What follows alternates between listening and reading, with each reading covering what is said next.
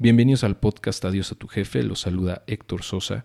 En este podcast te encontrarás información sobre cómo generar fuentes de ingreso adicionales a través de las inversiones y los negocios y también información que te puede ayudar a cambiar la manera en la que ves la vida para poder lograr eventualmente la libertad financiera. Comenzamos.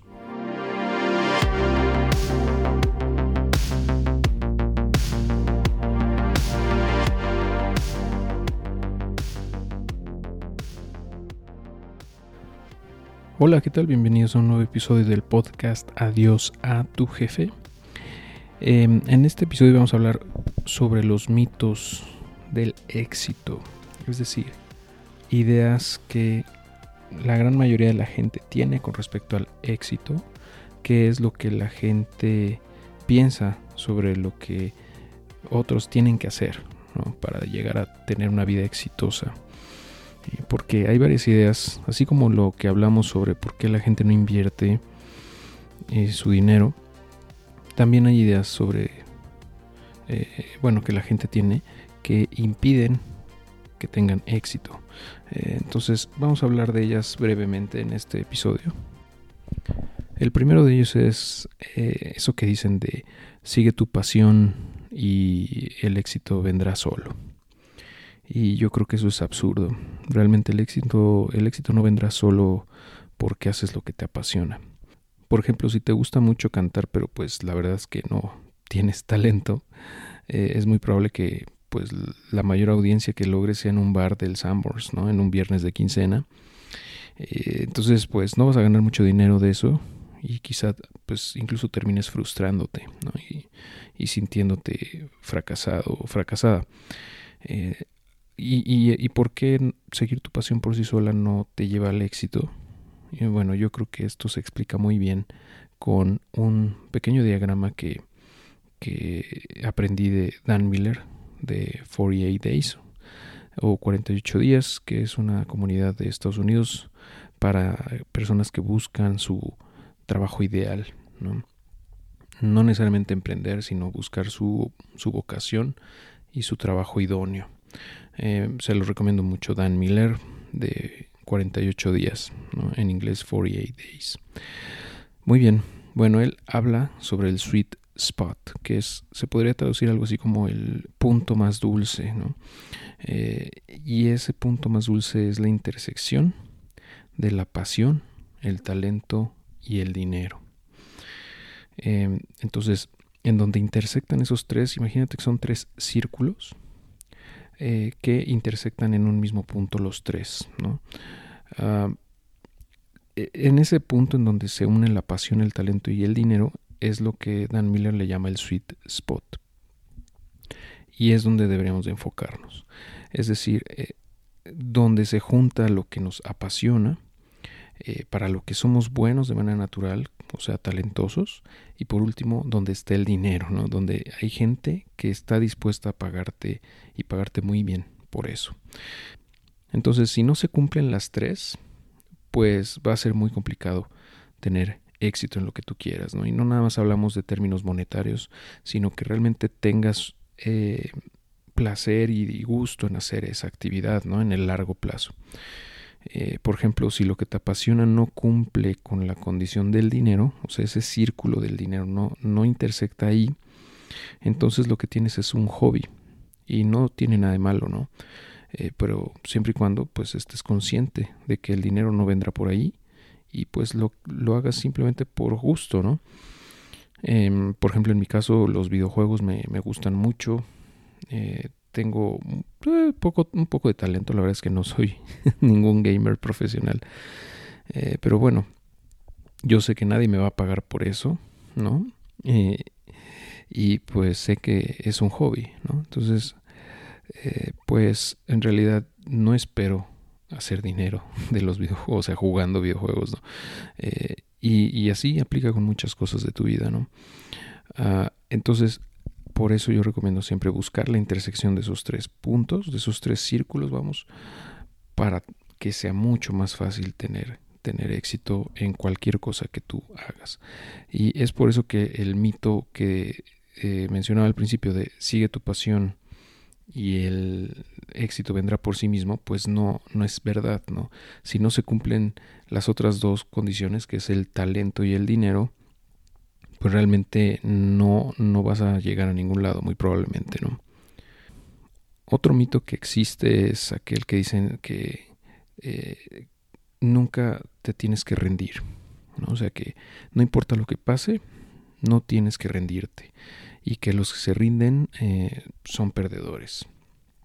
Y esa frase se le atribuye a Vince Lombardi.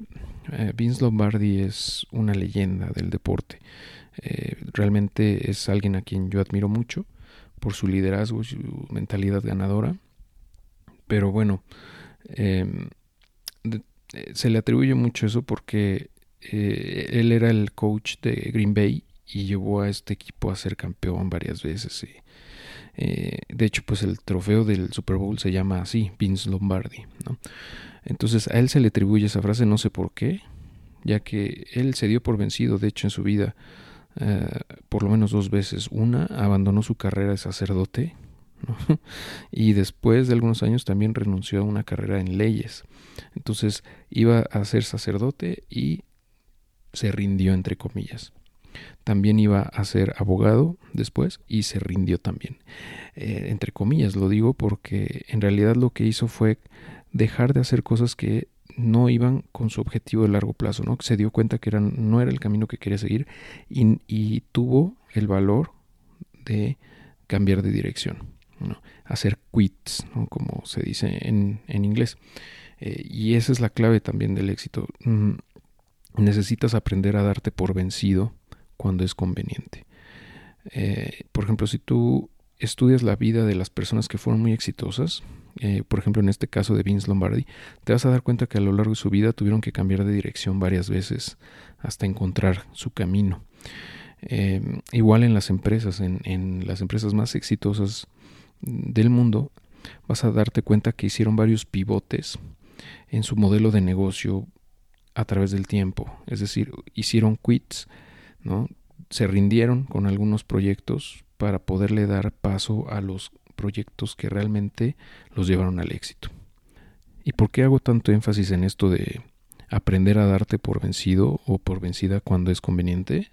Eh, porque hay algo que se llama costo de oportunidad que es, eh, bueno, lo que significa esto del costo por oportunidad es que el tiempo y esfuerzo que le dedicas a una cosa no se lo vas a poder dedicar a otra al mismo tiempo. Entonces, todo el tiempo que le dedicas a algo es un tiempo que dejas de dedicárselo a otra cosa, ¿no? O recursos, también estamos hablando de dinero, tiempo y esfuerzo, ¿no? El truco aquí está en saber cuándo, eh, cuándo eh, darte por vencido en algunos proyectos y cuándo no y eso ya depende de muchos factores eh, que bueno, eh, yo creo que rebasan el alcance de este episodio, pero si quieres aprender más al respecto te recomiendo el libro The Deep o El Abismo en, en español de Seth Godin, eh, quien es uno de mis autores favoritos también. Y ah, bueno, ahí vas a aprender, o bueno, vas a poder obtener varios tips de cómo identificar cuándo rendirte y cuándo no, pero bueno, eh, ya más adelante hablaremos seguramente del deep. O del abismo en otro episodio. Por ahora, nada más te quiero decir que eh, tienes que cuidar no gastar tus energías en proyectos que no tienen futuro. Entonces, hay que darse cuenta cuando algo no tiene futuro, cuando no tenemos o la expectativa de mediano y largo plazo en cierto proyecto ya no es eh, lo que era antes, ¿no? Lo prometedora que era originalmente, pues hay que tener el valor de rendirse, ¿no? Y eso no tiene nada de malo. No por eso vas a fracasar, simplemente es un pivote o un cambio de dirección para poder tener éxito al final. O sea, mientras tú tengas claro tu objetivo a largo plazo, no importa cuántas veces cambies de dirección, eh, porque tienes, tienes un objetivo en mente y, sabes a dónde quieres llegar, ¿no? Simplemente es como una vuelta en el camino, eh, ¿no? Das vuelta a la izquierda, luego a la derecha, pero sabes a dónde vas, ¿no? Entonces, no, no, que no te dé pena dejar de, dejar de lado proyectos o dejar de lado eh, relaciones, dar, dejar de lado amistades, ¿no? A veces pasa eh, porque son cosas que tienes que hacer, ¿no? Entonces, eso, ese es otro mito, ¿no? Que, que la gente tiende a creer que eh, nunca te tienes que rendir, pero nunca, o sea, nunca dar un paso atrás. Y no, la verdad es que es válido, ¿no? Totalmente. Y el tercer mito que te quiero compartir en este episodio habla sobre el enfoque eh, que mucha gente tiene y va relacionado con el punto anterior, ¿no? Eh, de que dicen, tú tienes que tener un solo rumbo y no, no desviarte hasta tener éxito. ¿no? Entonces, eh, mucha gente no cambia su objetivo porque piensa que si lo hace está fracasando, ¿no? Y no, no es cierto, bueno, al menos yo no estoy de acuerdo. En mi experiencia, por ejemplo, eh, lo que en Estados Unidos se llama em, Shiny Objects eh, Syndrome, que es como el síndrome de los objetos brillantes, que, eh, lo que lo que significa esto es que te distraes fácilmente con nuevos proyectos, ¿no? Que como ah, no sé, objetos brillantes que te distraen y te desvían de tu camino. Mm, en mi experiencia no es del todo malo, de repente eh, eh, voltear a ver esos shiny objects, ¿no? esos objetos brillantes, eh, y, aunque te, frenen temporalmente, o sea, a lo mejor te distraen un momento, pero a veces pasa que cuando volteas a verlos, aprendes algo nuevo o descubres algo que no sabías y que te hace cambiar de dirección y, y, puedes llegar incluso más rápido a tu objetivo último, tu objetivo principal. Entonces, el, lo importante aquí es no perder de vista el objetivo general. Si tienes claro dónde vas, pues vas a llegar ahí al final. y, no está, no es malo, pues no está mal, vamos a aventurarte a nuevos proyectos siempre y cuando te lleven en esa misma dirección. El problema es cuando te distraes y no avanzas y ahí te quedas y, te, te, o sea, pierdes el enfoque. ¿no? Ah, algo que me ha funcionado a mí en lo personal para evitar caer en esta trampa del Shiny Objects eh, Syndrome es no hacerle caso a todo lo que se me atraviesa y tener metas claras para cada proyecto. En el racional que ocupo aquí es algo como, bueno, este proyecto, por ejemplo, quiero lograr X resultado en, en y meses, ¿no? O sea, existe un compromiso para cumplirlo. Tengo ese objetivo medible, alcanzable, ¿no? Y retador al mismo tiempo, pero es algo que ya tengo definido. Si no logro esos objetivos originalmente planteados en el plazo que yo me había puesto, eh, vuelvo a evaluarlo, ¿no? O sea, digo, bueno, ok, ¿es todavía viable o, me, o fue demasiado optimista mi plan, mi plan o o de verdad quiero hacerlo porque a lo mejor lo estoy postergando porque realmente no es algo que quiera hacer al 100%, me explico, o sea, hay que ir haciendo evaluaciones constantes a través del tiempo eh, y en algún punto si no lo veo claro. O sea, si, si digo, híjole, ¿sabes que Este se me hace que ya no es tan importante como yo pensaba hace tres meses, pues no hay problema, lo dejo ir y ya. Hice lo que pude por, porque funcionara, a veces no funcionan las cosas, no pasa nada, lo que decíamos, ¿no? Eh, no está mal rendirse, dejar de lado proyectos, dejarlos morir, incluso guardarlos, o, a lo mejor no dejarlos morir, pero guardarlos en el cajón, ¿no? Del algún día lo haré, ¿no? Eh, digo, tenerlo ahí, pero no, no enfocarle recursos, ¿no? Entonces, mm, ya más adelante hablaremos de cómo ser más productivos, ¿no? Algunos tips que a mí me han funcionado, Ah, pero bueno, al final tener objetivos claros. Eh, en general yo recomiendo tener nada más tres grandes objetivos. si tienes más de tres es más complicado, es casi, casi un hecho que vas a estar em, avanzando muy lentamente porque no tienes realmente prioridades. ¿no? Si tienes más de tres prioridades yo creo que no tienes ninguna en realidad.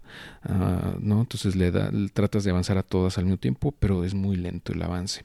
En mi experiencia funciona todo más rápido cuando me enfoco en tres solo en tres máximo, y todo lo demás lo descarto.